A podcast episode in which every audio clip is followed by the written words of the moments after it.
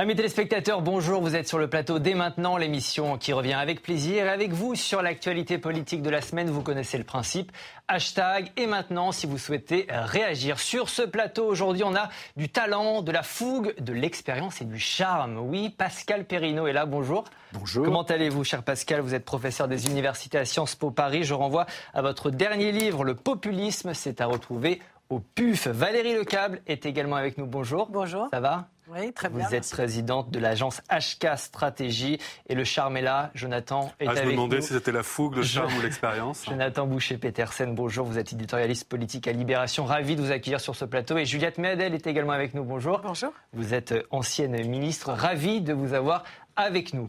Dans cette émission, on se demandera ce qu'être de gauche veut encore dire après une nouvelle semaine de cacophonie à la NUPES. On se demandera ce que Marine Le Pen tente de nous dire quand elle annonce en 2023 sa candidature pour 2027. On verra si le gouvernement a encore des idées pour améliorer notre pouvoir d'achat. Et puis, on se penchera sur la relation d'amour entre Sarko et Hollande. Nouvel épisode de cette idylle cette semaine, vous verrez. Mais la séance est ouverte. Merci, Président Larcher. L'Europe et la France face au défi de l'immigration. La semaine dernière, près de 12 000 personnes ont débarqué en quelques jours sur l'île italienne de Lampedusa. Dans la foulée, Gérald Darmanin s'est rendu à Rome. Il a proposé à l'Italie l'aide de la France en matière de contrôle des frontières. Le ministre de l'Intérieur s'est voulu très ferme sur la question. Écoutez-le. La France n'accueillera pas euh, de migrants qui viennent de Lampedusa. La France euh, veut une position de fermeté il y a une immigration irrégulière en Europe, en France et en Italie qu'il faut combattre. Et ce n'est pas en accueillant plus de personnes qu'on va tarir un flux qui évidemment euh, touche nos capacités d'intégration. Si les personnes sont éligibles à l'asile, elles sont persécutées euh, sexuellement, politiquement, religieusement, évidemment c'est le devoir de la France, comme d'autres pays européens, de les accueillir. Il y a beaucoup d'émotions, évidemment, on le comprend. Pascal, vous comprenez cette ligne de fermeté de la part du gouvernement, de la part de Gérald Darmanin sur cette question? Oui, on peut comprendre, mais il faut avoir un discours cohérent. Vous voyez, déjà, quand on écoute euh, le ministre de l'Intérieur, euh, la position de principe pour satisfaire euh, les tendances les plus fortes de l'opinion, c'est de dire pas un immigrant clandestin ne franchira la frontière et ne sera accueilli en France. Et puis, quelques mots après, sauf voilà. si tel ou tel individu correspond voilà, aux critères de, de l'asile politique. Donc je crois que le gouvernement, sur ce sujet hautement inflammable, euh, devrait pratiquer euh, un, discours euh, qui ne flatte pas dans le sens du poil les tendances les plus binaires sur ce sujet. Et Dieu sait si c'est un, aussi bien à gauche qu'à droite, c'est un sujet sur lequel il y a une certaine binarité un peu primaire qui s'exprime. Les, les, tendances binaires, c'est quoi? Ils flattent l'électorat de droite, Jonathan, c'est ça ce que dit Pascal? C'est ce que je comprends à, demi-mot. J'ai compris que c'était binaire des deux côtés, mais c'est le sentiment que Gérald Darmanin s'adresse d'abord à un côté. Non, mais c'est typiquement le genre de sujet qui est, qui est très complexe et qui est très difficile pour un responsable politique à, résumer par, des formules. Euh, je pense qu'il y a un principe de, responsabilité, d'assumer la complexité du sujet. Et on voit qu'il y a un discours qui est, changeant selon les circonstances. Évidemment, quand on est face aux images de, Lampedusa, euh, c'est compliqué en fait d'arriver à remettre un peu de, rationalité face à des images qui suscitent de l'émotion et, et beaucoup d'instrumentalisation. Euh, sujet d'opinion évidemment compliqué. Il ne s'agit pas de nier qu'il y a un enjeu autour de l'immigration, que ça fait aussi des années qu'on qu tient des discours qui ne sont pas forcément très responsables. Ce que je constate, c'est qu'il y a quand même une mélonisation des esprits. C'est-à-dire quand Giorgia Meloni a été mmh. élue en Italie sur ce sujet, il y avait une forme d'unanimisme, chef du gouvernement italien. Il y avait une forme d'unanimisme dans la classe politique française, en tout cas chez euh, les macronistes comme euh, à gauche d'une manière générale, pour mmh. dire c'est le post-fascisme qui arrive, on n'a rien à voir avec ses valeurs, il y a elle, il y a nous, et euh, on est là pour, pour proposer autre chose. Euh, et on se rend compte que quand il s'agit d'être confronté de façon très concrète euh, à, à une situation, on est quand même dans cette idée d'Europe forteresse qui est un fantasme. Donc qu'une Europe soit une Europe responsable qui gère ses flux migratoires, c'est quelque chose qu'on peut entendre. En revanche, l'idée de dire qu'il suffit d'être martial pour régler ouais, le sujet, euh, personne n'y croit. Une mélonisation des esprits, nous dit Jonathan. Vous êtes d'accord, euh, Valérie? Quand vous entendez Gérald Darmanin, qu'est-ce que ça vous inspire? Ça m'inspire que c'est sa position à lui et qui fait cavalier un petit peu seul, parce que si vous écoutez... Ah, c'est la position du gouvernement. Non, pas du tout. Mais pour moi, pas du tout. Ah. Non, pour moi, c'est pas la position du gouvernement, pour deux raisons. Parce que quand Emmanuel Macron va rencontrer euh, Giorgia Meloni pour parler de Lampedusa, il revient avec le mot le plus fort qui était la solidarité. Nous ne laisserons pas tomber l'Italie, il y aura un principe de solidarité. Et que le lendemain de l'intervention de Gérald Darmanin sur France Inter, Stéphane Séjourné, qui est, comme vous le savez, le patron de Renaissance, est très mmh. proche du chef de l'État, pour moi, recadre Darmanin en disant il y aura la solidarité, il y aura l'asile. Ce que ne dément pas Darmanin, sauf que lui, il insiste sur la, sur la fermeté. Donc moi, ce que je vois dans la posture de Gérald Darmanin, c'est effectivement d'aller flatter l'opinion qui considère qu'il y a trop d'immigration en France maintenant, majoritairement au-delà de 60%, je crois. Et, mais, mais le discours euh, global du gouvernement est, est beaucoup plus nuancé et les autres, et la position du chef de l'État, selon moi, et de ce que j'en ai compris, mhm. est plutôt de conserver le principe euh, de solidarité. Et en cela, Darmanin, une fois de plus, s'oppose à la position du chef de l'État et joue sa propre partition. pour la suite et pour la présidentielle de 2027. Sur le fond, on a une question un peu binaire. Malheureusement, on est, c'est, un peu binaire. Euh, il faut les accueillir, ces migrants. Je vous l'avais dit. Mais attendez, il y a un principe de droit le principe de droit qui s'applique, c'est le règlement Dublin. Mhm. Faisons un tout petit peu de, technique juridique. Le règlement de Dublin, c'est que quand un immigré arrive sur le sol de l'un des pays européens, c'est le pays européen qui a la responsabilité d'examiner sa situation. Et ensuite, normalement, normalement, les pays d'Europe doivent se partager les migrants qui arrivent. Et donc la France, en fait, doit prendre sa part de l'immigration qui arrive. La France doit prendre sa part. Sauf qu'on est aujourd'hui exactement dans la même situation qu'en 2019, au moment des précédentes élections européennes. La situation n'a pas changé. Mhm. C'est-à-dire que l'Europe ne maîtrise toujours pas ses frontières. Et c'est-à-dire qu'il n'y a toujours pas d'accord entre les pays européens pour se répartir la charge d'une émigration avec une population qui, pour une grande partie, est de l'asile mais de l'asile politique, mais aussi des situations de misère extrême. Donc oui, la France doit prendre sa part, mais qu'est-ce qui se joue aujourd'hui. Le ministre de l'Intérieur tient un discours de politique intérieure marqué par des forts enjeux électoraux, notamment le projet de loi immigration qui va être examiné à l'Assemblée et pour l'approbation duquel il a besoin de la droite. Et le président de la République applique la législation européenne et tente, tente de trouver une solution à euh, une problématique qui n'en a toujours pas trouvé depuis plus de 5 ans. Prendre sa part, mais je vais vous montrer ces chiffres euh, avec ce que pensent les Français de justement cette, de ces migrants qui arrivent sur l'île de Lampedusa. Pour 65% des Français, la France ne doit pas accueillir les migrants de Lampedusa. Les deux raisons les plus évoquées par les sondés sont le manque de moyens économiques et la menace pour notre identité et notre culture. Pascal, comment vous interprétez ces chiffres? Si vous voulez, ça ne varie pas. Hein. C'est une constante dans l'opinion publique. Environ deux tiers des Français considèrent en effet euh, qu'il y a trop d'immigration. Et euh, cette perception est nourrie par deux inquiétudes. Une inquiétude économique et sociale dans un contexte où, euh, pour la majorité des Français, la France n'a plus les moyens, comme le disait jadis un, Premier ministre socialiste, d'accueillir toute la misère du monde. Michel Rocard. Mais elle doit en prendre sa part, c'était la fin de la phrase. Mais il doit en prendre sa part, évidemment. Elle doit en prendre sa part, c'est la fin de la phrase. Bien sûr, mais je crois pour les Français, il y a cet aspect-là. Hein. voilà, la France n'a pas les moyens de gérer. Il suffit d'aller dans les départements, euh, dans les départements qui jouxtent euh, les, régions de, forte immigration comme les Alpes-Maritimes et de voir, par exemple, la manière dont les pouvoirs publics sont complètement débordés par l'aide euh, accordée aux immigrants mineurs. Et puis, il y a le second élément, ce que l'on a appelé l'insécurité culturelle. C'est-à-dire, pour nombre de Français, en effet, euh, une immigration trop importante euh, crée euh, des, foyers d'insécurité culturelle, sur l'identité, si vous voulez, de la société française que nous constituons. Mhm. Est-ce qu'une immigration à haute dose dans certains territoires, par exemple comme la Seine-Saint-Denis, par exemple comme certaines communes des Alpes-Maritimes, n'engendre pas un trouble sur la manière de vivre ensemble? Jonathan, est-ce qu'on peut faire contre la volonté de la population, de la majorité de la population qui nous dit bah, euh, on a beau être humaniste, on n'a pas forcément envie de, les voir venir chez nous. C'est ce qu'on peut comprendre de ces chiffres on, paye une, on paye une très mauvaise façon de poser ces sujets ou un manque de courage politique sur ces sujets depuis longtemps. Donc après, l'opinion, c'est évidemment quelque chose qu'il faut prendre en compte.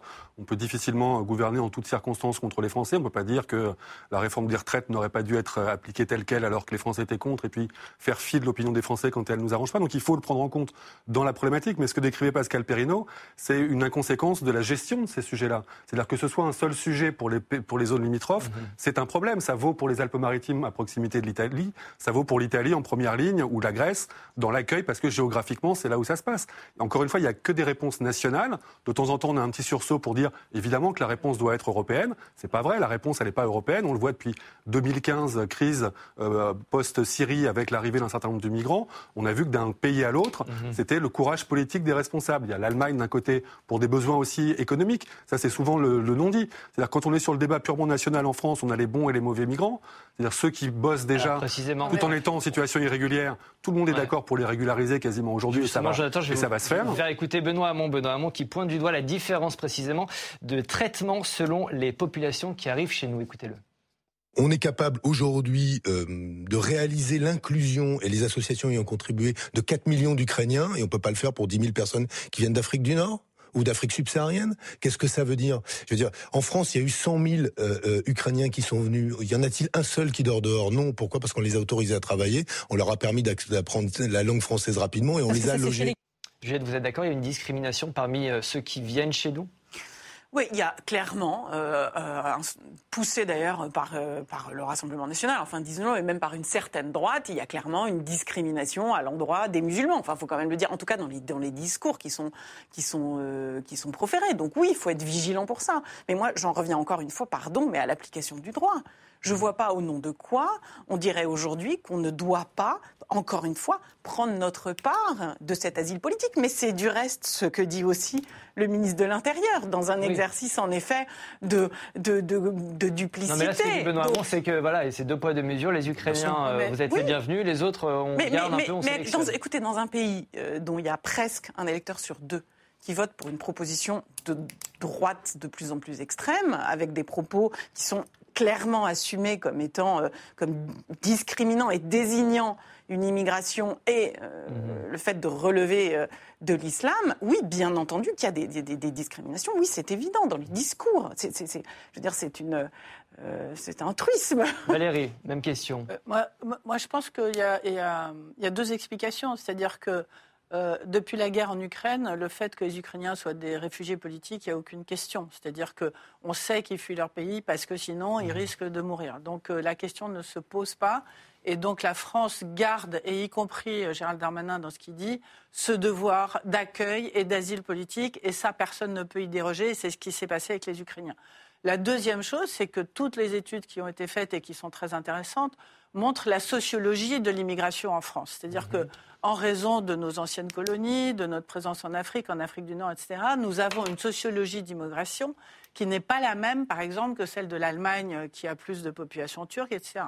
Et l'insécurité culturelle dont parlait Pascal tout à l'heure joue forcément. C'est vrai que le, cumul de personnes d'origine du même continent euh, crée, on ne va pas se cacher derrière son petit doigt, crée une situation sur laquelle il y a euh, ce type de comportement qui est. Oui, quand on concentre ces populations dans le même quartier, on parlait de la Seine-Saint-Denis, c'est aussi une politique publique qui, qui, a créé des ghettos. Et on sait très bien que ça, ça, crée évidemment. Non, mais les chiffres. Non, mais les chiffres, c'est une. Voilà, les chiffres quoi bah, les chiffres sont importants, c'est juste euh, objectif. Oui, les ghettos sont une réalité aussi. C'est-à-dire dire qu'on a concentré dans les mêmes endroits des populations, c'est aussi une réalité. Et après, et qu'on entretient beaucoup de fantasmes sur ces questions-là. Je rappelle que pour le peu que la France en a pris, les migrants qu'on a accueillis euh, après la crise en Syrie à l'époque, on a fait un milliard de, de reportages les uns et les autres pour raconter à quel point ça s'était dix fois mieux passé que ce qui avait été raconté. Donc encore une fois, un peu de courage sur ces questions-là ne ferait pas de mal. Le gouvernement en fait-il assez pour notre pouvoir d'achat? Ce qui est certain, c'est que les prix de l'alimentation ont explosé ces derniers mois. L'exécutif multiplie les réunions avec les industriels et les distributeurs pour tenter d'enrayer la hausse. Il a d'ailleurs fait une nouvelle proposition cette semaine, l'autorisation de la vente à perte pour les carburants. Bah, le problème, c'est que pour l'instant, personne n'en veut. Écoutez. Globalement, notre méthode, c'est d'engager tout le monde dans cette lutte contre l'inflation. L'État ne peut pas porter à lui seul le coût de l'inflation, sinon ça va euh, creuser les déficits. La démarche est louable du gouvernement, euh, mesure exceptionnelle, contexte exceptionnel, mais la réalité économique, c'est qu'en fait, on aura, on va pas l'utiliser cette cette possibilité-là, parce qu'à un moment, si on fait ça, on va augmenter le prix des pâtes, donc on n'est pas complètement cinglé. En ce qui nous concerne, nous, groupe Carrefour, puisque nous ne pouvons pas nous concerter, vous le savez, nous n'avons pas vocation et nous n'avons pas, nous ne vendrons pas à perte, nous continuerons à faire des opérations à prix coûtant. Oh, c'est de l'improvisation totale, cette histoire de, la vente à perte? Ah bah, Visiblement, oui, c'est du bricolage et de l'improvisation. Il semblerait que, normalement, quand on prend ce genre de décision qui déjà pose question sur le plan économique, on essaye de, trouver des assurances auprès des acteurs qui vont être concernés. Visiblement, les, les, les, patrons de la grande distribution ont été prévenus une demi-heure, une heure avant. Euh, et une demi-heure, une heure après, ils ont commencé à dire que ça serait sans eux. Mhm. Donc c'est vrai qu'en termes de message de la puissance publique s'implique, est créative, trouve, trouve de nouvelles solutions, alors qu'on a sonné la fin du quoi qu'il en coûte, alors qu'on sent que sur l'usage de l'argent public, il y a, il y a une envie de, de, fermer un peu les, les, écoutilles. Là, ça donne un sentiment d'insécurité collective en se disant euh, qu'est-ce que c'est que ces amateurs? Et ça m'amène à cette question, cher Jonathan. Le gouvernement en fait-il assez pour le pouvoir d'achat des Français? En fait-il assez pour notre pouvoir d'achat? Deux invités sur ce plateau ne sont pas du tout d'accord. D'un côté, on retrouve Pascal, de l'autre Juliette. C'est un duel, les amis, vous savez comment ça marche. 45 secondes chacun pour dérouler vos arguments. Allez, on va commencer avec vous, Pascal. Vous allez nous dire pourquoi, selon vous, oui, le gouvernement, bah, il fait ce qu'il peut hein, pour le pouvoir d'achat. Oui, il fait ce qu'il peut. Il a énormément investi, en effet, lors de la période de, la Covid. Il a continué dans la période euh, postérieure et il continue, par exemple, euh, sur le terrain du prix de l'électricité, à engager un effort budgétaire qui est un effort extrêmement, extrêmement important. Et je crois que la solution, tout est dans la manière de. La solution est maintenant d'associer les acteurs privés à la lutte contre l'inflation. Et c'est vrai que la manière dont le gouvernement Borne s'y est pris est déplorable, parce que c'est marqué au coin euh, d'un amateurisme qui, même dans l'histoire de euh, l'action publique sous la Ve République, est rare. Bah bravo, vous avez presque respecté votre temps. Bravo, cher Pascal. Juliette, 45 secondes, vous allez nous dire pourquoi vous n'êtes pas du tout d'accord avec Pascal. Je pense qu'ils font beaucoup, ils s'agitent dans tous les sens, ils dépensent beaucoup d'argent public, d'ailleurs avec un gros péril sur l'équilibre de nos, de, nos budgets, mais ils font mal. Moi, un, je ne crois pas du tout à l'autorégulation, donc dire au secteur de la grande distribution, je lève l'interdiction de vente à perte et puis débrouillez-vous, ça ne peut pas marcher. Deuxièmement, je crois beaucoup plus en fait à la contrainte et je crois beaucoup plus que la baisse de la TVA qui serait partagée entre la, grande distribution, tous les secteurs de la distribution d'essence et l'État, c'est une mesure législative claire et nette qui traiterait tout le monde de la même manière. Et deuxième sujet, il faut augmenter les salaires. Donc sans remettre à la négociation salariale, à mon avis, ça suffira pas. Et un petit coup de pouce législatif, voire réglementaire sur l'augmentation des salaires serait nécessaire. Vous avez laissé deux secondes supplémentaires, cher C'est gentil, merci. Valérie, j'ai entendu le mot amateurisme euh, du côté de votre voisin. Vous êtes d'accord Il y a un côté amateur du côté du gouvernement euh, je suis complètement d'accord, mais ce qui se passe là est beaucoup plus grave. C'est-à-dire qu'en fait, ils ont distribué les chèques euh, à, tout va. Alors, ça a commencé avec le Covid, mais ils ont continué, comme Pascal a dit, avec l'électricité, le carburant, etc. Et là, ils sont dans une impasse absolument terrible parce que Bien sûr qu'il faudrait baisser les taxes, mais le problème, c'est que le déficit français est devenu tellement important la dette est tellement élevée et les taux d'intérêt remontent, ils n'en ont juste plus les moyens. Ce ça ne serait pas possible. Je veux dire, on ne va pas aller non plus à banqueroute. Donc, en fait, ils ont donné l'argent. C'est ce que vous dites, les caisses sont vides. Ils ont, ils ont distribué l'argent quand ça allait bien. Mal dépensé. Ils ont distribué l'argent quand ça allait bien et maintenant que ça va mal, les caisses sont vides. Mhm. C'est-à-dire qu'on est dans un effet de ciseau qui est extrêmement dangereux parce que d'un côté, l'État est devenu impuissant, il n'a plus aucune marge de manœuvre financière. Et de l'autre côté, eh ben, les gens n'arrivent plus à, financer, effectivement. Et Quant à la hausse des salaires, euh, c'est la guerre dans les entreprises les et c'est pas Les Français n'arrivent plus à joindre les deux bouts. Je vais vous montrer cette enquête. Jamais les Français n'ont eu autant de mal à boucler les fins de mois. Ils auraient besoin de 588 euros net de plus chaque mois pour vivre confortablement. C'est une, estimation euh, de, du baromètre CSA pour Cofidis. C'est un record depuis 12 ans. Est-ce que la classe politique, Jonathan, prend la mesure de ce qui est en train de se passer? Oui, je pense que globalement, ils prennent, euh, oui, prend la mesure. Après, euh, encore une fois, ça, ça oblige à, à, changer un certain nombre de paradigmes. Moi, je suis tout à fait d'accord que euh, il faut que l'État assume un certain nombre de contraintes. Ça vaut pour les questions sociales comme ça, ça vaut, on n'en parle pas cette fois-ci, mais sur les questions écologiques. Il y a, quand on s'affirme comme étant la puissance publique, il faut la démontrer cette puissance. Et si on n'a pas les moyens financiers, ce qui peut tout à fait s'entendre, même si après tout ça est aussi une histoire de choix de, de, de priorité, il y a un rôle à jouer de régulateur qui contraint un certain nombre d'acteurs à jouer non, mais il n'y a, pas que le, a pas que le chéquier. Un, quand on utilise le chéquier, il faut cibler les aides pour ceux qui en ont besoin. Soit sur la question des carburants, on a vu qu'on est un 4x4 en étant un cadre supérieur. On était encore plus subventionné par l'État que si on avait une petite voiture et qu'on était au SMIC. Donc ça, il y a comme un problème de ciblage. Donc on nous dit toujours usine à gaz, c'est compliqué. Bah, si c'est compliqué, il faut prendre le temps de le faire, mais on ne peut pas distribuer sans, que, sans, sans, sans, la moindre idée de cibler les gens dans la, qui, qui en ont besoin. Et après dire, bah, on n'a plus les moyens alors que la crise s'installe. Et encore une fois, quand on dit il n'y a plus d'argent, Ça dépend où. Il y a un certain nombre d'acteurs, que ce soit dans le monde euh, de l'énergie ou que ce soit chez les industriels de l'agroalimentaire, où les marges n'ont jamais été aussi importantes, où les profits s'accumulent. il, faut trouver le moyen de mobiliser cet argent. Cet argent, il ne vient pas de nulle part. Ce sont des Français qui surpayent, ce sont des Français qui se sacrifient en termes de soins, en termes de repas sautés, en termes de queue dans les banques alimentaires. Mhm. Voilà, encore une fois, on peut toujours avoir la petite larme à l'œil. Au bout d'un moment, il faut se retrousser les manches et bouger. Et pourquoi on n'augmente pas les salaires, Pascal? C'est pas la chose la plus simple. L'augmentation des salaires, indépendamment pour la masse en effet des fonctionnaires, euh, ça ne dépend pas de l'État. Ben ça ne dépend pas de l'État. Il faut tout de même que les Français se mettent ça dans la tête. Ben. Hein. Euh, ça dépend de la négociation euh, sociale. Mais il y a des façons, pardonnez-moi, il y a des façons d'encourager, de, stimuler la négociation, de fixer même des objectifs. L'État peut parfaitement s'investir dans la négociation sociale. Bien sûr, il peut Et par ailleurs, de l'autre côté, il peut aussi négocier avec les grosses entreprises. Le carnet de chèques sur les comptes de l'État, ça suffit.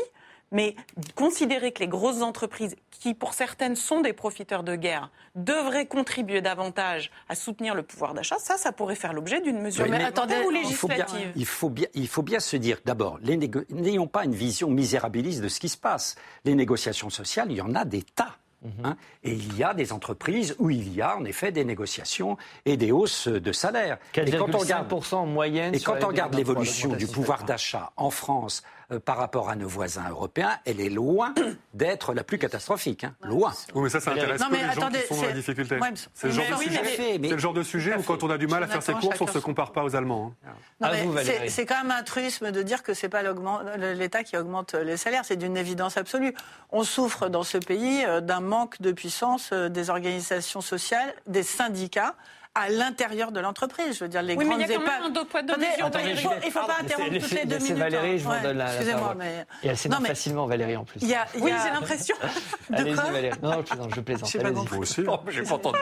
J'ai pas entendu. Allez-y. Euh, non, mais ce que je veux dire, c'est que l'époque... Euh, je veux dire, il y a eu la grève sur les retraites, on n'a pas eu de grève euh, sur les augmentations de salaire. Il faut créer un rapport de force qui soit favorable dans les entreprises. On ne peut pas dire juste il y a qu'à et il faut qu'on. Parce que l'État ne peut pas tout, c'est ce que vous ben non, il y a, ce sont les entreprises qui payent les gens euh, en dehors du secteur public et les entreprises, elles font exactement ce qu'elles veulent dans ce pays parce qu'il n'y a pas, il y a aucun contre-pouvoir. Quant aux grandes entreprises et les et, donc les, les grosses, parlons de Total par exemple qui a mis son, son essence à 1,99 euros dans les stations-service, c'est des mesures qui sont positives. Ça, il faut quand même. Oui, mais enfin, si on s'en remet, leur temps. C'est très simple. Si vous vous en remettez au bon vouloir, à la bonne, à la, je vais terminer. Si vous vous en remettez au ah, bon vouloir. Elle veut terminer ce coup-ci. allez-y, allez-y. Moi, je ne crois pas dans l'autorégulation. C'est-à-dire que je ne crois pas qu'en donnant du pouvoir aux grands distributeurs et en disant aux grands distributeurs, au secteur de l'agroalimentaire, débrouillez-vous tout seul, débrouillez-vous tout seul. On compte sur vous pour que, de votre bonne volonté, vous baissiez. Laissez-la terminer. C'est pénible. Allez-y, Juliette. Deux phrases, juste deux phrases. Allez-y. Je ne crois pas dans l'autorégulation et je pense que l'État doit s'investir de façon ferme et claire, éventuellement en taxant les secteurs les plus profitables, car il y a des profiteurs de guerre, je le redis. L'inflation aujourd'hui sur le secteur de l'alimentation est plus importante que le niveau moyen d'inflation. Il n'y a aucun contrôle possible parce que, évidemment, on est dans une économie libre et tant mieux. Mais en attendant, il y a quand même des augmentations du prix des pâtes ou d'autres produits alimentaires qui mhm. sont scandaleuses. Il y a certains coins où ça monte à plus 15%. Vous donc, pas il n'est donc pas normal de considérer qu'on va laisser tout ça aller à volo, qu'on ne peut rien faire et que les grands distributeurs et les grandes entreprises n'ont qu'à baisser les prix si elles le veulent bien. Ça ne marchera jamais. Oui, mais je suis, je suis désolée, on est très Non, mais ce que vous dites n'est pas faux. D'abord, il y a un problème. Ah ben, je vous remercie. Il y a un problème de multinationales. Non, mais il y a un problème de multinationales qui ne payent pas tous leurs impôts en France, comme vous savez. Je veux dire, il y a une optimisation fiscale qui intervient dans le monde entier. C'est un autre sujet. Moi, je vous dis juste. Non, puisque vous dites taxer les impôts sur, les, sur, la fiscalité. Et il me semble, on avance, les amis, on avance. Il me semble qu'on parlait des salaires et pas des impôts. de Marine Le Pen qui irrésistible dans les derniers sondages. La chef du groupe RN à l'Assemblée nationale ne cesse, en tout cas, de progresser en matière de crédibilité auprès des Français. Cette semaine, elle a annoncé qu'en 2027, bah, faudra compter sur elle. Écoutez-la. Pour l'instant, tant que j'en ai pas décidé autrement, euh, je suis la candidate euh, naturelle euh, de mon corps à la présidentielle. Jonathan, pourquoi cette annonce? Pourquoi maintenant? Moi, je trouve ça toujours. Bah, je pense que c'est pas faux sur le fond. Hein, quelle est la candidate naturelle Je trouve ça toujours symptomatique quand on est obligé de le réaffirmer. Ça montre quand même qu'on n'a pas grand-chose d'autre à dire. Moi, je trouve que c'est une crédibilité qui se construit quand même beaucoup par, euh, par le silence et par euh, la vacuité ou les, ou les erreurs stratégiques de ses, de ses adversaires. Je suis pas sûr que quand on sera reconfronté à un contexte de, de campagne présidentielle, euh, elle aura vraiment progressé, elle aura vraiment travaillé par rapport aux, aux fois précédentes. Donc, je trouve que c'est, oui, ça, ça, ça, mange pas de pain de venir dire je suis la candidate naturelle en l'état. Euh, encore une fois, je pense que ce qui doit interroger, c'est pourquoi elle sent euh, l'urgence ou, l'importance de devoir le réaffirmer. Près euh, d'un Français sur deux, c'est l'Institut Elab qui nous dit ça cette semaine, près d'un Français sur deux estime que Marine Le Pen a les qualités nécessaires pour être présidente de la République. Elle est vue comme capable de rassembler les Français par 47 de la population, c'est plus 9 points par rapport au mois de juin. Elle a les qualités nécessaires pour être présidente pour 48% des sondés. On rappelle qu'elle a fait 41,5% à la dernière présidentielle Pascal. Euh, il y a quelque chose qui est en train de changer dans le regard qu'on porte sur Marine Le Pen? Qui est en train d'évoluer. Euh, si vous voulez, la lente euh, mais régulière stratégie de respectabilisation, comme on dit, de Marine Le Pen, qui aurait pu échouer, n'échoue pas. Euh, c'est-à-dire que l'amélioration régulière de l'image de Marine Le Pen, attention, sur l'ensemble de ce que l'on attend euh, d'une femme publique, c'est-à-dire les sujets régaliens, même les sujets maintenant de politique étrangère, les sujets de politique économique et sociale, sur tous ces fondamentaux, son image s'améliore. C'est-à-dire que, bien sûr, dans la perspective extrêmement lointaine, pour l'instant, d'une présidentielle, elle fait partie véritablement maintenant euh, des, allez, de la poignée euh, de celles et ceux qui sont tout à fait capables de l'emporter dans un second tour. Euh, d'ailleurs, il faut être, si vous voulez, quittons les sondages, regardons ce qui s'était passé aux dernières législatives dans les seconds tours mhm. avec les candidats du RN. C'était absolument frappant. En 2017, le RN n'arrivait pas à peser dans un scrutin où il s'affrontait à la droite ou à la gauche. Là, dans 50% des cas. Mhm. Ils l'ont emporté. Donc ça prouve, ça y est, que même avec le scrutin majoritaire à deux tours, le RN et bien sûr euh, Marine Le Pen euh, acquièrent peu à peu une vocation majoritaire. Et c'est peut-être plus, c'est peut-être la fin du vote protestataire, c'est peut-être un autre, une autre, un autre vote, peut-être, Valérie, c'est ça? Je pense qu'elle bénéficie euh, de son attitude, de l'attitude de son groupe, de ses 89 députés à l'Assemblée nationale depuis les dernières législatives. Je pense que la, posture extrêmement euh, agressive et bruyante euh, de LFI n'a pas profité à Jean-Luc Mélenchon, mais l'absence de colère visible mhm. du Rassemblement national lui donne un côté plus responsable et plus apte à gouverner. Après, moi, la question que je me pose, c'est est-ce que c'est Marine Le Pen ou est-ce que c'est le Rassemblement national? Parce qu'en en fait, Marine Le Pen, à part avec cette phrase, on ne l'entend pas. Elle est très absente, elle ne parle pas beaucoup. Mhm. Euh, elle a une stratégie de communication d'être euh, assez peu visible.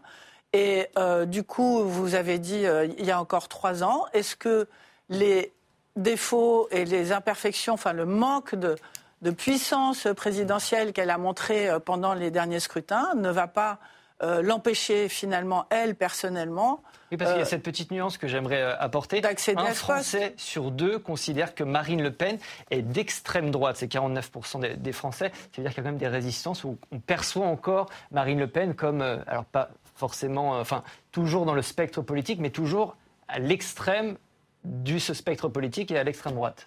Oui, parce que dans Marine Le Pen, il y a Le Pen. Donc tout le monde sait très bien quel est son père, quelle est son histoire. Alors elle, elle ne tient pas aujourd'hui des propos d'extrême droite, parce que sinon elle aurait été condamnée par la justice. Mais on sait très bien qui l'entoure, on sait très bien d'où elle vient et quelles ont été, euh, à quoi elle a été biberonnée. Donc ça, c'est un premier point. Mais le deuxième point sur le fait qu'elle monte constamment dans les sondages, il suffit de regarder les résultats des élections législatives de 2022 pour voir que toute une série de bastions de la gauche ont été pris et pris haut la main par le Rassemblement national. Ça dit quoi? Ça dit aussi que sur le fond, Aujourd'hui, personne ne réussit, et, pas les partis de gouvernement, hélas, et ni la gauche ni la droite traditionnelle, personne ne réussit à résoudre les problématiques de fond, c'est-à-dire euh, la question identitaire, la question de la puissance publique, la question de la légitimité des processus démocratiques, tous, tous ces sujets pourtant majeurs sur lesquels euh, nous sommes beaucoup à avoir échoué. On parle beaucoup de 2027 et pour 2027, on parle beaucoup d'un certain Jordan Bardella qui a pris la parole cette semaine. Il assure que lui, eh ben, il ne trahira pas sa patronne. Écoutez-le. Je ne serai pas l'Emmanuel Macron euh, de François Hollande et je ne serai pas l'Emmanuel Macron de Marine Le Pen pour une raison très simple, c'est que euh, euh, celui qui pense pouvoir nous opposer avec Marine Le Pen n'est pas né. Nous avons une relation de confiance qui est très forte. Bon, ça, vous allez me dire ce que vous en pensez. Jordan Bardella est-il le principal concurrent de Marine Le Pen sur la route de 2027 Deux invités sur ce plateau ne sont pas du tout d'accord. C'est un duel, 45 secondes chacun. D'un côté Valérie, de l'autre Jonathan. Vous allez commencer Valérie. Vous allez nous dire pourquoi selon vous, oui. Celui qu'on vient de voir à l'écran, bah, c'est peut-être le principal concurrent de Marine Le Pen. Alors son gros handicap, c'est qu'en 2027, il n'aura qu'à peine 32 ans, euh, ce qui n'est pas beaucoup, c'est très jeune, mais il a, euh, il a une expérience qui augmente très très très rapidement. Il a une puissance médiatique que Marine Le Pen n'a jamais acquis. Et les, bon, il a raison de dire ça maintenant, et bien sûr qu'il ne peut pas dire autre chose. Simplement, si euh, à l'orée de sa troisième candidature en 2027, Marine Le Pen montrait les mêmes faiblesses qu'elle a montrées pendant les deux autres candidatures, parce qu'elle fait toujours moins que ce qu'on lui attribue à l'origine. Les sondages sont toujours meilleurs que son résultat final. Moi, je pense, et puis, et puis elle porte le nom de Le Pen, euh, etc. Je pense que le meilleur euh, possible pour euh, remplir une défaillance de Marine Le Pen au dernier moment serait Jordan Bardella. C'est la quatrième candidature de Marine Le Pen en 2027. Pardon. Nathan, vous allez nous expliquer pourquoi vous n'êtes pas d'accord avec Valérie. Non, moi je pense que euh, en l'état, ça reste un, atout et un atout de poids pour Marine Le Pen, parce qu'il y a quand même un, légitimisme qui est particulièrement important au sein du Rassemblement national, quoi qu'on en dise. Après que dans le, regard des observateurs, on se dise il est meilleur qu'elle, certainement. En tout cas, ça fait un cadre de premier poids pour le Rassemblement national qui permet d'occuper le terrain, qui permet aussi de faire le sale boulot dans la joute politique euh, semaine après semaine, ce qu'on décrivait du la mise en retrait très, confortable de, de, Marine Le Pen et plus largement de son groupe à l'Assemblée. Il y a un discours qui est beaucoup plus identitaire, il y a un discours qui parle euh, à des franges plus populaires et en même temps à des franges beaucoup plus radicales euh, de l'extrême droite. Donc je pense que c'est un atout dont Marine Le Pen et dont le Front National à l'époque n'a jamais pu disposer. C'est une sorte de, de, Bruno Maigret en fiable. Euh, mais c'est vrai que depuis les années, il y avait... Bah, en tout cas, le, on ne peut pas dire que, que Philippot jouait ce rôle-là. Donc je pense que c'est un atout pour Marine Le Pen de ne pas dire je suis seul avec personne. Oui, c'est une indication. C'est l'indication qu'il faut finir sa phrase, pas forcément l'arrêter en plein milieu. Pascal, euh, c'est quoi la différence en termes d'idées entre Jordan Bardella et Marine Le Pen? Si vous voulez, je ne crois pas qu'il faille placer ça sur le terrain des idées. Ils partagent largement euh, les mêmes orientations. Euh, en revanche, ça montre que le Rassemblement national, contrairement à la plupart des autres partis, a su organiser une relève générationnelle.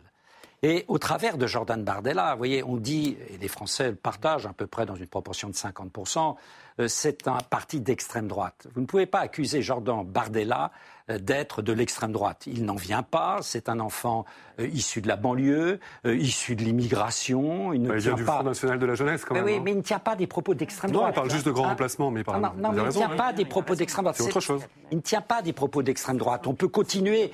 Moi, je crois, si vous voulez, qu'avec ce Rassemblement national, il faut faire très attention. Il faut essayer de comprendre ce phénomène d'aujourd'hui, mais pas avec les lunettes d'hier. Mhm. Si on continue à rabattre sans cesse euh, le Front National sur le fascisme, sur l'extrême droite, euh, on n'avancera pas, on se rassurera soi-même, on aura, on aura une posture avantageuse, mais on ne comprendra pas le phénomène qui, pas simplement d'ailleurs en France, est en train de déstabiliser un nombre de démocraties en Europe et dans le monde tout à fait impressionnant. Juliette. Il serait même très dangereux pour le camp des républicains démocrates de gauche dont je suis, il serait extrêmement dangereux de considérer que tous les électeurs de Marine Le Pen sont euh, soit des fous, soit des fachos, euh, soit des extrémistes. Pourquoi? Parce que ça veut dire que vous renvoyez précisément dans un extrême et vous ne respectez ni ne considérez les raisons de ce vote. Et donc si vous méprisez les électeurs du Rassemblement national, vous ne saurez jamais leur parler et vous donnerez à Marine Le Pen un chèque en blanc pour la victoire en 2027. juste une phrase. La gauche, juste les amis, non, on n'a plus. Mais non, non mais c'est plutôt des gauches. Et vous donne la parole. Vous nous direz combien il y a de gauche au total en France aujourd'hui. Cette semaine, on a assisté à une nouvelle séquence très compliquée pour la NUPES sur fond de guerre des chefs et de divergences tactiques sur les élections européennes. En ce moment, c'est un peu division à tous les étages. Écoutez. C'est eux qui m'excluent. C'est eux qui acceptent pas euh, la différence, le débat, euh, et que on puisse, euh, au sein de la gauche, exprimer des points de vue différents. J'attends de mes amis et camarades qu'ils me respectent un petit peu. Il y a des tensions, mais en fait, euh, accentuer les tensions, déconstruire, c'est facile. Construire, créer du lien, c'est plus difficile et c'est à ça qu'on s'attelle. Personnellement, je ne fais pas la NUPES parce que j'aime les autres. Je ne les aime pas. Ah, vous n'aimez pas euh, vos partenaires, non? Non. Une écologie qui n'est pas anticapitaliste, pour moi, c'est du jardinage. Donc le socialisme, pour les écologistes. Oui, oui, mais je vais continuer. Le socialisme qui ne met pas en cause le capitalisme, c'est mignon. Ça, pour Et le, communisme euh, qui ne se donne pas comme objectif une révolution socialiste, je me demande ce que c'est. Jean-Luc Mélenchon dans le texte. Euh, Juliette, euh, ça va craquer quand cette histoire, cette NUPES? Mais attendez, d'abord, ça n'a jamais fonctionné vraiment. C'est une espèce de pseudo-accord électoral qui a été destiné à sauver quelques sièges, en particulier celui d'Olivier Faure aux dernières élections législatives. Mais il n'y a aucun, aucune cohérence idéologique, aucune envie de travailler ensemble. Donc en fait, la NUPES, c'est c'est déjà fini. Et de toute façon, c'était déjà mort avant même d'avoir à naître et à grandir et à se développer. Donc c'est, on a aujourd'hui un Jean-Luc Mélenchon qui évidemment a une verve extraordinaire, avec un, parti, la France insoumise, qui ne tient que par le talent de son orateur, mais qui sur le fond a complètement dérivé et qui sur la forme est insultant. Parce que être comme ça d'une violence outrageante avec euh, Fabien Roussel, c'est Jean-Luc Mélenchon. bien sûr, je parle de Jean-Luc Mélenchon, c'est vraiment scier la moindre possibilité d'union pour les prochaines élections présidentielles. Pourquoi se détestent-ils, Jonathan? Oui, mais Je pense qu'il faut distinguer le fait que des responsables politiques euh, se détestent et qu'il y ait de l'animosité entre eux. Certains. C'est pas de la mise en scène, il y a une vraie. Non, non, non, mais ça, il suffisait d'aller au sein du PS il y a quelques années pour avoir des haines à peu près aussi recuites, avec peut-être un peu moins le courage de le dire à visage découvert. Donc en soi que dans les organisations politiques et notamment au sommet des organisations politiques, il puisse y avoir des, des dissensions et même des haines entre certains personnages, c'est une chose. Après, quand on regarde dans les électorats de ces différentes formations politiques, ça vaut pour les communistes comme pour les écolos, les socialistes ou les insoumis. Il se trouve que ce que la NUPES a fait germer comme graine, c'est l'idée qu'il n'y avait pas de salut sans union. Donc mhm. ça, c'est quelque chose qui est très ancré, quoi que puisse en dire Jean-Luc Mélenchon quand il est un peu euh, entraîné par sa verve, quoi qu'en dise le, le Calimero euh, Fabien Roussel qui euh, envoie à peu près autant de scuds quand il en a l'occasion. Donc je pense qu'il y, y, a quelque chose qui est un petit peu mortifère et qui est assez déprimant pour les électeurs de gauche, c'est de voir des leaders euh, dire, s'entre-découper, alors que formellement, et même au sein du groupe à l'Assemblée nationale, on le voit en commission des finances ces jours-ci avec des propositions fiscales qui sont de l'ensemble de la NUP, on le voit à l'échelle locale et dans un certain nombre de municipalités où pour le coup ces forces politiques travaillent très bien ensemble. L'enjeu, c'est l'obsession bon, présidentielle. Qu'elle est pas morte, cette NUPES, non, mais je pense, qu'elle, je pense que, un, qu'elle n'est pas morte. Deux, que si on regarde l'état des troupes dans les autres partis, je ne suis pas sûr que la cohabitation soit absolument. Euh, bah, écoutez, sur les sénatoriales, vous voyez, par exemple, dans, mon département, il y a une liste NUPES qui, en fait, c'est juste la France Insoumise, et puis il y a une liste avec tous les autres partis, le Parti Socialiste, le Parti Communiste. en réalité, qu'on suivra bien ils sont déjà divisés. Oui, mais ça, je pense, que, déjà la fin. je pense que la majorité des électeurs s'en foutent. Non, mais la, NUPES, c'était, la NUPES, c'était une alliance électorale pour éviter euh, de perdre trop de députés. Ça s'arrête là. Depuis le début, ils sont d'accord sur rien. Il y en a qui veulent sortir de l'Europe, il y en a qui veulent y rester. personne ne veut sortir de l'Europe. Non, mais ils sont, ils sont d'accord absolument sur rien depuis euh, le départ de cette histoire. Donc chacun reprend ses billes, chacun reprend euh, son idéologie. Moi, ce qui m'intéresse, c'est pourquoi c'est Fabien Roussel, euh, l'homme le plus populaire à gauche ah, en ce moment? Bah justement, alors je vais Ça, vous je trouve que c'est un sujet qui est intéressant. La dernière parce que... vague du baromètre est là pour le journal Les Échos. Fabien Roussel est effectivement la personnalité préférée des électeurs de gauche. 52% d'opinion positive. Il devance François Ruffin, Jean-Luc Mélenchon, François Hollande, qui récoltent euh, tous les trois 49% d'images favorables. Voilà. Et, et donc ça, c'est quelque chose qui m'intéresse parce que c'est quelqu'un qui a fait 2% des voix à l'élection présidentielle. Jean-Luc Mélenchon nous l'annonçait quasiment au deuxième tour, euh, il n'a pas pu y aller. Et tout d'un coup, il y a eu une espèce de, montée en puissance de Fabien Roussel euh, depuis euh, quelques mois qui est absolument fulgurante. Et moi, je pense simplement qu'il parle comme les gens pensent. Je pense, on parlait tout à l'heure, Juliette parlait de tous ces territoires que la gauche a perdus au profit du Rassemblement national. Je pense qu'un Fabien Roussel peut avoir le profil pour aller les rechercher, ces gens-là. C'est-à-dire être vraiment populaire, s'adresser à la classe ouvrière et parler français. Piller le match, non, c'est trop tôt pour dire ça. Et vous avez vu d'ailleurs que les rapports de force 52, 49. C'est pas énorme. Il n'y aura pas un élu communiste aux européennes, mais oui, c'est l'homme du moment. Mais ce qu'il y a de très important, à mon avis, derrière cette affaire, c'est qu'est-ce que c'est que la gauche aujourd'hui? Ah. Et là, je crois que c'est bisbille euh, entre leaders euh, qui s'échangent avant tout des, insultes. Euh, ces bisbilles révèlent en fait un profond malaise chez les électeurs de gauche entre deux conceptions de la gauche. Il y a d'un côté, en effet, des gens comme Roussel, Cazeneuve, euh, qui croient en effet à une conception euh, euh, de la gauche républicaine, laïque. Et puis de l'autre côté, il y a une gauche qui a abandonné cet héritage qui était largement le sien, qui n'était pas uniquement le sien, mais qui était largement le sien, et qui aujourd'hui est une gauche qui privilégie l'approche multiculturelle, etc. Bien, donc je crois qu'il y a là deux gauches, deux stratégies totalement divergentes qui, pour des raisons tout à fait pratico-pratiques, euh, se sont mises ensemble dans ce qu'on appelle la NUPES, qui a été présentée à tort par nombre d'observateurs comme étant une union de la gauche. Mais attendez, c'est une imposture, c'est pas une union de la gauche. La NUPES, c'est la mise sous tutelle de la France insoumise euh, des trois autres partenaires. Bah, quand c'était le PS, regardez, c'était le PS, ça personne. Regardez le nombre de candidats uniques. Pas du tout. Ils se mettaient, en, ils se présentaient ensemble au premier tour et c'était les électeurs qui décidaient. D'ailleurs, les électeurs ne s'y sont pas trompés, puisqu'aux élections législatives et présidentielles, on a bien vu que ça n'avait pas permis à la NUPES d'avoir une majorité écrasante. Donc on voit bien que l'union D'ailleurs, Jean-Luc Mélenchon, pardon, s'il avait vraiment fait cette union de la gauche, il aurait fait un score supérieur à celui de François Hollande en 2012. Et Alors, si vous faites la différence entre le, score de François Hollande de 2012 et le score de Jean-Luc Mélenchon en 2017 et en 2022, c'est François Hollande qui reste très au-dessus. Et aux, prochaines élections, et aux prochaines élections européennes, tous les sondages donnent des scores plus importants avec des candidatures séparées. Si vous additionnez euh, PS, les Verts, etc., euh, etc., vous aurez un score plus important que la NUPES toute seule. Euh, Donc, Pascal disait, voilà, qu'est-ce que ça veut dire être de gauche aujourd'hui Alors, j'aimerais qu'on écoute Patrick Pelot oh qui va nous donner une des causes des difficultés actuelles de la gauche. Écoutez-le. Je peux même vous dire pourquoi la gauche est morte, actuelle. Elle a quitté la laïcité. Et là, à l'heure actuelle, c'est un ministre dit de droite ou assimilé de droite qui dit la baya, il n'en faut pas l'école, et il a raison. Il a tout à fait raison. C'est des partis de gauche qui disent ah non, il faut laisser euh, un vêtement religieux. Mais ce qui a porté, notamment l'un des, le gros bataillon du Parti socialiste, c'était les enseignants. Pourquoi? Pour la laïcité. Les distinctions aujourd'hui à gauche, les problèmes à gauche, c'est aussi dû à cette différence de conception sur la laïcité, Jonathan euh, moi, euh, moi je, chacun est libre de diffuser qui veut. Moi, j'ai pas spécialement envie de réagir sur Patrick Pelouse sur des, sur des questions. C'est son propos qui, m'intéresse. Ah, bien sûr, mais c'est à peu près le propos que tenait euh, Pascal Perrineau il y, a, quelques secondes. Donc, qu'il y ait des, enfin, je rappelle que dans le gouvernement de François Hollande, il y avait Manuel Valls, et Benoît Hamon. Donc il y avait des cohabitations aussi de conception historiquement et Arnaud Montebourg, enfin, c'est encore autre chose. il y, a, il y a des conceptions, c'est pas nouveau, c'est pas la NUP qui vient révéler des conceptions différentes. C'est l'acuité des questions identitaires dans le débat public qui fait que ça devient un sujet majeur. Quand vous rassemblez dans le même bloc, moi ça me fait toujours sourire, Fabien Roussel et Bernard Cazeneuve.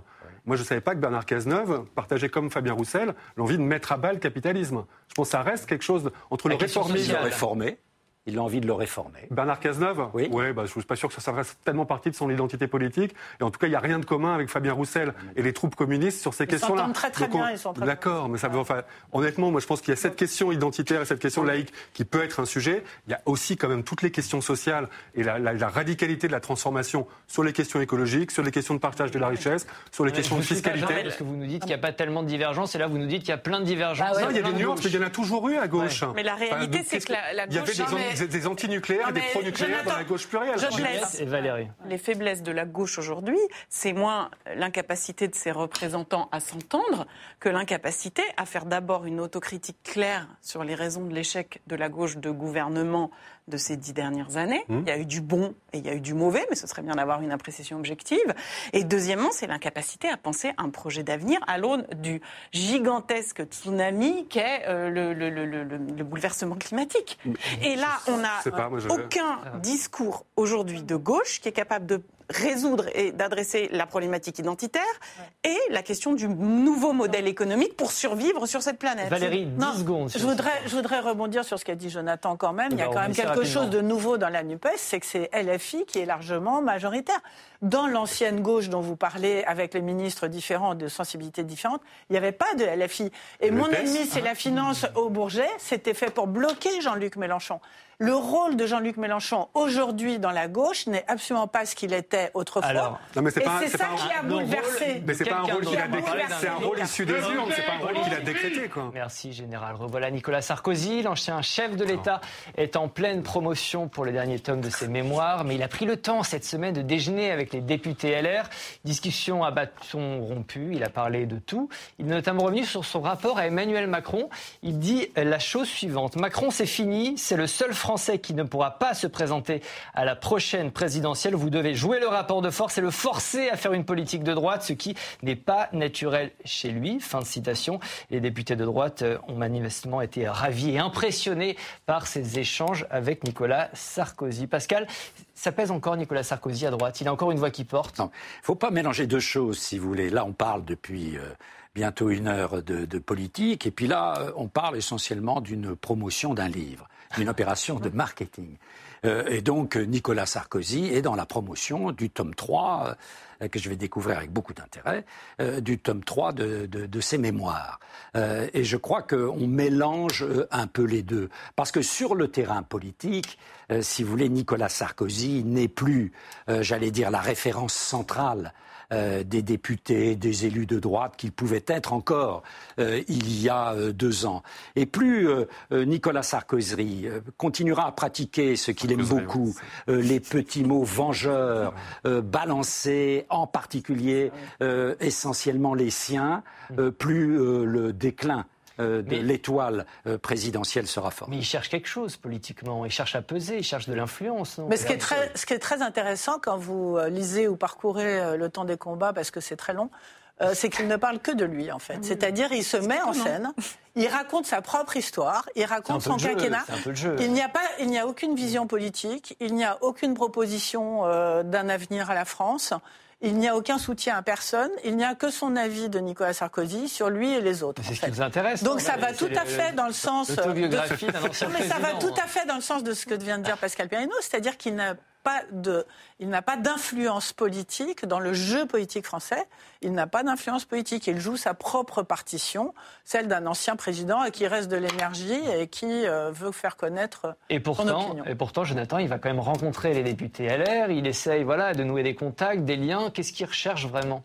Il y a quand même une ambition politique derrière. Non, il y a, pas une, il y a une ambition égotique, une ambition psy, enfin, il y, a un, il y a un sujet plutôt psychanalytique de ne être, avoir été, euh, ne pas mourir, être si jeune, avoir été si haut, et puis quand même, ça va se poser avec encore plus d'acuité pour Emmanuel Macron. Mais comment continuer à exister alors que euh, on ne sera plus jamais président de la République? Je rappelle qu'il a tenté un retour, Nicolas Sarkozy, qu'il a été balayé à la primaire de, des LR à l'époque. Donc cette, cette histoire, d'une certaine manière, elle est soldée. Après, il, il pense qu'il peut jouer un rôle dans cette espèce de go-between ou de pas de deux un peu fantasmé entre LR et la majorité actuelle.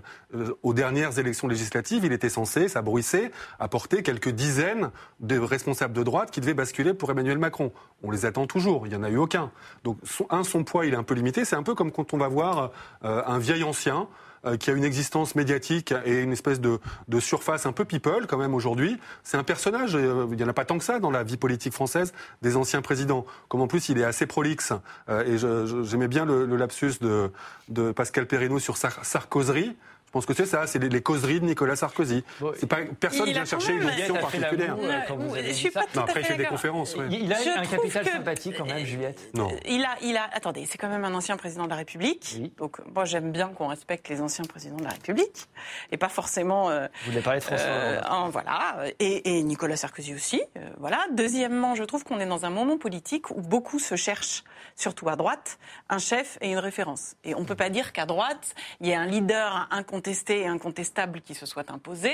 Et donc, tout naturellement, les yeux se tournent vers Nicolas Sarkozy, qui aurait bien tort de ne pas croire en l'hypothèse de son retour ou de son destin quand on voit la bérésine actuelle et, et euh, la menace que le parti de Marine Le Pen fait peser sur la France. Je rappelle quand même et Dieu sait si je l'ai combattu à l'époque en 2007, puisque je soutenais Ségolène Royal. Mais enfin, il a quand même réussi à faire, le, à faire, grâce à sa campagne et à lui, à faire faire le plus petit score au Rassemblement national de ces 25 dernières années. Donc, vous croyez au de Nicolas je, Moi, personnellement, je n'y crois pas du tout. Mais moi, mon avis, tout le monde s'en fiche. Ce qui est intéressant, c'est de voir qu'il a quand même du succès. Oui. Son livre se vend. Et, d'ailleurs, ça fait 10 minutes qu'on en parle. Alors écoutez-le. Mais ça, on l'a pas choisi. Sur BFM oui, mais TV, par hasard, il a donné si son, opinion, notamment sur les sujets euh, internationaux. Et il prend un peu euh, une position différente de celle d'Emmanuel Macron, notamment en ce qui concerne Vladimir Poutine. Écoutez-le. Quand M. Poutine avait eu la très mauvaise idée de rentrer en Géorgie, ses chars étaient à 25 km de Tbilissi. Je suis parti à Moscou. On a discuté 7 heures et demie. Et la guerre s'est arrêtée il s'est retiré de Géorgie. Et aujourd'hui, la Géorgie est un pays libre. Je ne dis pas qu'on peut refaire ce que j'ai fait. Sans doute, vous avez raison, les circonstances sont différentes. Pascal, il parle encore un peu de lui, et pas seulement, il parle aussi d'Emmanuel Macron.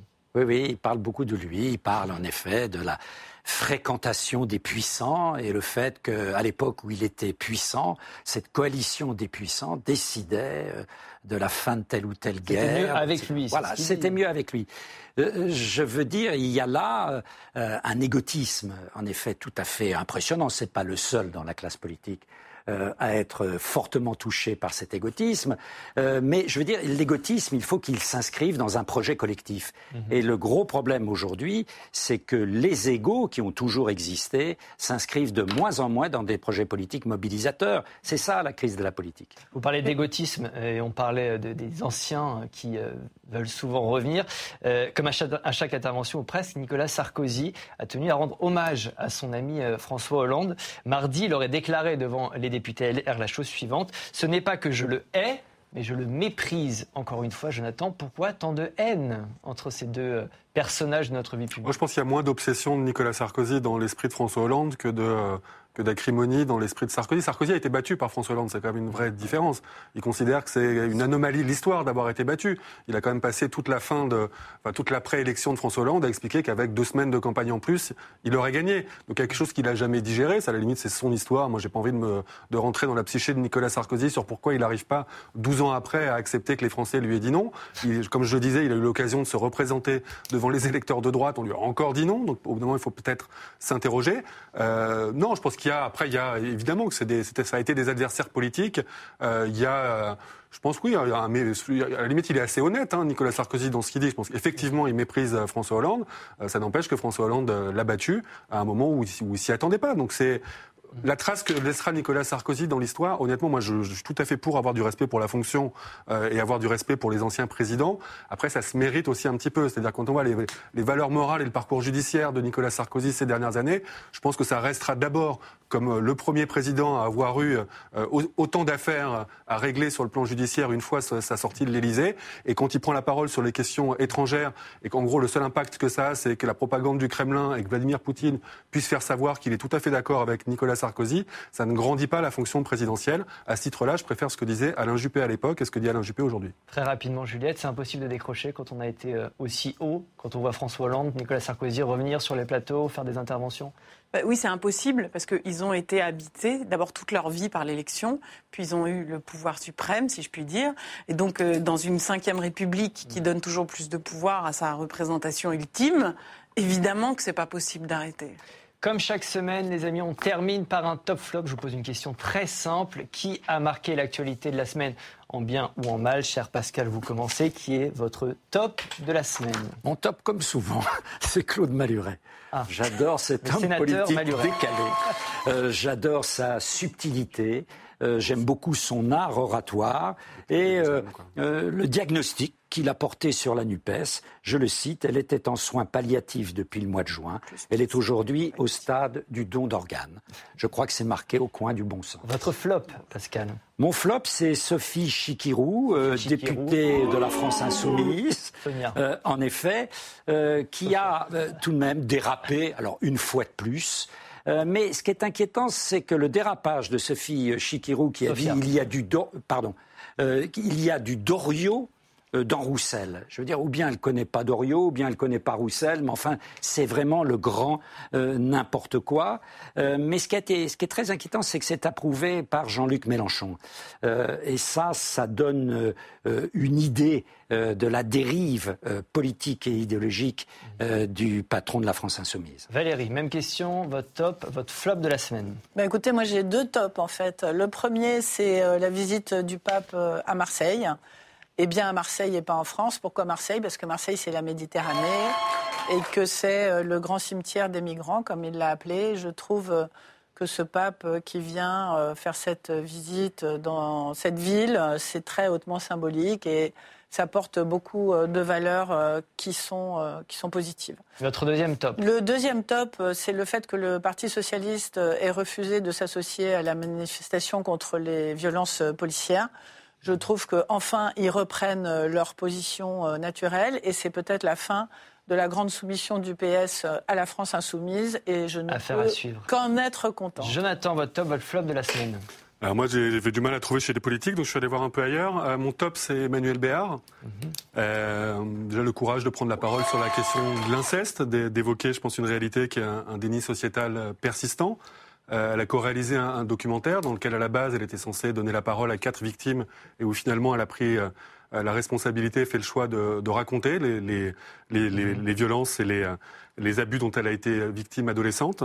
Donc j'invite, même si c'est pas sur Public Sénat, entre les résultats des élections sénatoriales dimanche, à regarder le documentaire qui est diffusé par euh, M6. Et, juste un tout petit, tout petit alerte sur la Civis, donc la commission qui avait été créée il y a deux ans, qui, dont aujourd'hui le sort est, est, menacé et qui a fait un travail assez remarquable de, pour récolter cette parole qu'on n'entend pas, assez. Ouais, mais euh, le flop, ça va être encore plus long. Non, c'est sûr, c'est un flop sur l'État français, en tout cas, et sur les, menaces sur la liberté d'informer. En deux mots, les 39 heures de garde à vue de la journaliste de, Disclose euh, pour, en gros, lui exhorter, lui, lui, extirper plutôt ses, ses, sources. Et de l'autre, les trois journalistes de Libé qui ont été convoqués, euh, pareil, par la police hier à Lille, encore une fois, pour mettre la pression sur euh, quelque chose que le gouvernement euh, défend dès qu'il en a l'occasion, mais qu'il piétine largement. Juliette. La liberté d'informer. Un sujet important, l'égalité femmes-hommes et le manque de volonté du gouvernement français sur ce sujet-là, avec deux exemples nets. Premier exemple, la Cour des comptes vient de rendre un rapport sur l'égalité femmes-hommes qui montre que même le comité interministériel de lutte contre les inégalités femmes-hommes, qui aurait dû être un signal politique, n'a jamais été réuni. Deuxièmement, il y a une loi en ce moment qui est en discussion euh, à Bruxelles pour, pour lutter contre les violences conjugales et la France est l'un des rares pays à avoir refusé d'inscrire le viol dans le cadre de cette loi. C'est un double flop. C'est un double flop. Et un, un dernier, sur le glyphosate. Pourquoi la Commission européenne vient d'accorder 10 ans de plus pour exploiter cet herbicide dangereux? Je me le demande. Trois flops, c'est la première fois qu'on fait ça. Merci Juliette, merci à tous les quatre. C'est la fin de cette émission. Merci d'y avoir participé. Salut à vous derrière votre écran. On me dit dans l'oreillette que vous êtes encore plus nombreux que la saison dernière. Merci, merci infiniment. Continuez à nous suivre. Vous pouvez nous retrouver en replay et en podcast sur notre plateforme publicsena.fr. Et nous, on se retrouve la semaine prochaine, même jour, même heure et même endroit. Bye bye.